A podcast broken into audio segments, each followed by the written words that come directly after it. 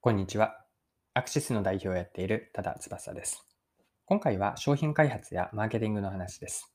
この内容からわかることは、廃棄物を活用したビジネスの事例を2つ取り上げるんですが、その廃棄物活用のビジネスの意味合いについて、戦略とかマーケティングの観点から掘り下げて、最後に学べることを見ていきたいと思っています。この内容をぜひ見たり聞いていただきたいなと思うのは、商品開発やマーケティングの仕事をされている方です。廃棄物を使った商品ビジネスをご紹介するんですが、そうした事例から商品開発、マーケティングに学べることを解説をしていくので、よかったら最後までぜひお付き合いください。よろしくお願いします。はい。今回ご紹介したいビジネスの事例、これはいずれも廃棄物を活用した話なんですが、2つあります。1つ目が調理くずを肥料に使ういちご栽培。2つ目が捨てられる服を素材に再利用したアパレルブランドです。はい。では順番に見ていきたいんですが、一つ目の事例が調理くずを肥料に使ういちご栽培です。でこの話を知ったのは日経新聞のウェブ記事からで、今からその記事の一部抜粋して読みますね。準大手ゼレコンの戸田建設は、飲食店などの食材の廃棄ゴミを肥料に使ったいちご栽培の技術を開発した。茨城県常総市の農業施設で自治体などと連携していちごを量産し、近隣の商業施設などで販売するといった事業化の検討に入る。いちご栽培を核に地方創生につながる環境配慮のビジネスモデルを作る。はい、ちょっと中略をしてまた読みますね。調理くずを高温高圧の蒸気で液状に分解し、微生物の発酵により液化よりも短時間で液体肥料に加工できるようにした。この肥料を農業用ホースでイチゴの苗床に投与して栽培したところ、従来の化学肥料と同等の収穫量や糖度を実現できたという。はい。ここまでが日経の2021年9月29日の記事からの引用でした。はい。では続けて2つ目の事例にも見ていきましょう。こちらも日経の記事からの引用でそのまま読みますね。セレクトショップ運営のアーバンリサーチが2018年に立ち上げたコンポストが商品ラインナップを増やしている。廃棄される商品や素材を再加工して生まれ変わらせるアップサイクルで展開するのが特徴。技術的に難易度が高いとされるアップサイクルを身近にして、同社の SDGs、持続可能な開発目標を象徴するブランドに育てる。はい、途中ちょっと略してまた読みますね。医療品は異なる素材を組み合わせたり、商品によって素材の品質が違ったりする。このため同じ素材をより分け、再び商品にするのは難しい。アーバンリサーチは素材別ではなく色ごとに繊維を分けるカラーリサイクルシステムを活用することでアップサイクルを可能にした。はい。以上が日経の2021年のこちらは8月の20日の記事からでした。では、今ご紹介した2つですね。廃棄物を活用するビジネスについて戦略やマーケティングの観点から掘り下げてみて、掘り下げてみます。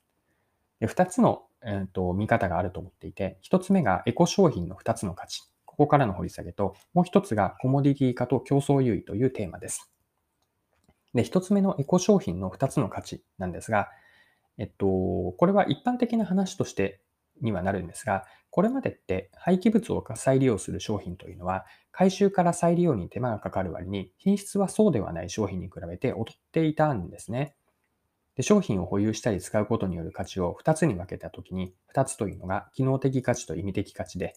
で、ちなみに意味的価値というのは、例えば使っていて愛着を持っているとか、使っていて楽しいといったような、こうした気持ちにおける感情的な価値を意味的価値と言っているんですが、機能的価値と意味的価値の2つを見たときに、エコな商品は意味的価値に重きが置かれていました。まあ、商品によっては多少の機能的価値、性能とか機能ですね。これらを犠牲にしてもエコ商品を使っているという環境への配慮とか肯定感、または満足感などの意味的価値が重視されていたわけです。で一方で今回ご紹介した廃棄物を活用した商品事例では、例えば一つ目で見た調理くずを肥料に使ったいちご栽培では、従来の化学肥料を使った場合と同等の栽培量と糖度ですね、が実現できたんです。つまり、機能的価値も少なくとも同じくらいの水準になっているんですね。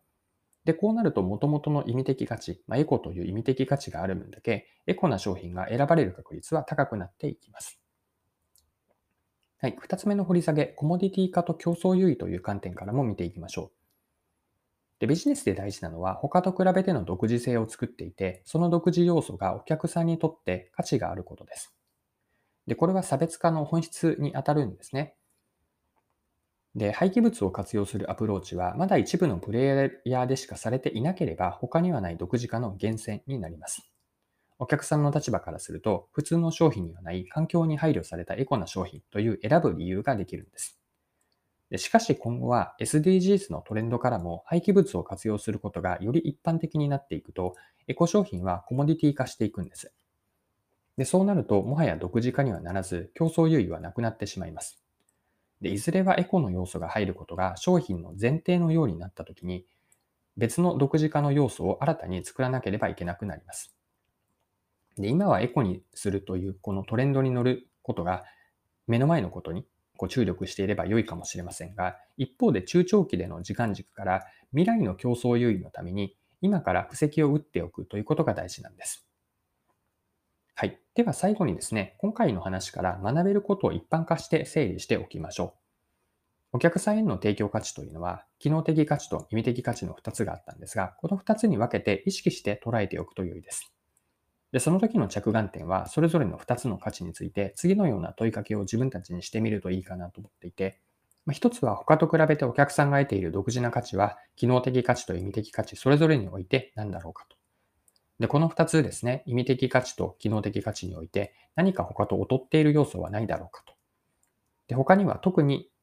意味的価値においてなんですが、自分たちがまだ気づいていないお客さんが持っている意味的な価値ですね。具体的なその価値のストーリーは何かというのが、意味的価値においては見落としがちな部分もあると思うので、どういった意味的価値をお客さんが持っているかというのは理解しておくといいです。あとは学べることとして、独自化の実現という話からもあると思っているんですが、独自化の源泉になるものって一長一短ではできない、一朝一夕ではできないんですね。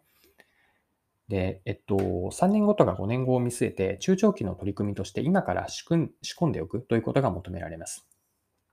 また、今の競争優位というのは、いつまで優位性を保てるかというのも見ておくとよくて、これはつまり競争優位には、うんと、賞味期限があるんですね。で、期限といったように、いずれはなくなることが前提で、まあ、それを前提に取り組んでいくということが大事です。はい、そろそろクロージングです。今回は廃棄物を活用したビジネス事例から提供価値と競争優位の作り方について見てきました。最後に内容を簡単にまとめておきます。今回ご紹介した2つのエコ商品の事例があったんですが、えっと、ここから見てきたこととして、まず価値の観点から掘り下げました。機能的価値と意味的価値に2つ分けられるんですが、エコな商品は、これまでは意味的価値ですね。環境への配慮とか、肯定感、満足感、このような意味的価値に重きが置かれていました。で、これに加えて機能的価値も向上していくと、元々の意味的価値がある分だけエコな商品が選ばれて、選ばれる確率が高くなります。もう一つの掘り下げがコモディティ化と競争優位があったんですが、商品に廃棄物を活用する方法が一部のプレイヤーでしかされていなければ、これが他にはない独自化の源泉になります。しかし今後は SDGs の観点からもエコ商品がコモディティ化していくと、それはもはや独自化にはならず競争優位ではなくなってしまいます。だからこそ未来の競争優位のために今から3年後、5年後を見据えて今から布石を打っておくということが大事です。はい。今回も貴重なお時間を使って最後までお付き合いいただきありがとうございました。これからも配信は続けていくので、次回の配信でまたお会いしましょう。それでは今日も素敵な一日にしていきましょう。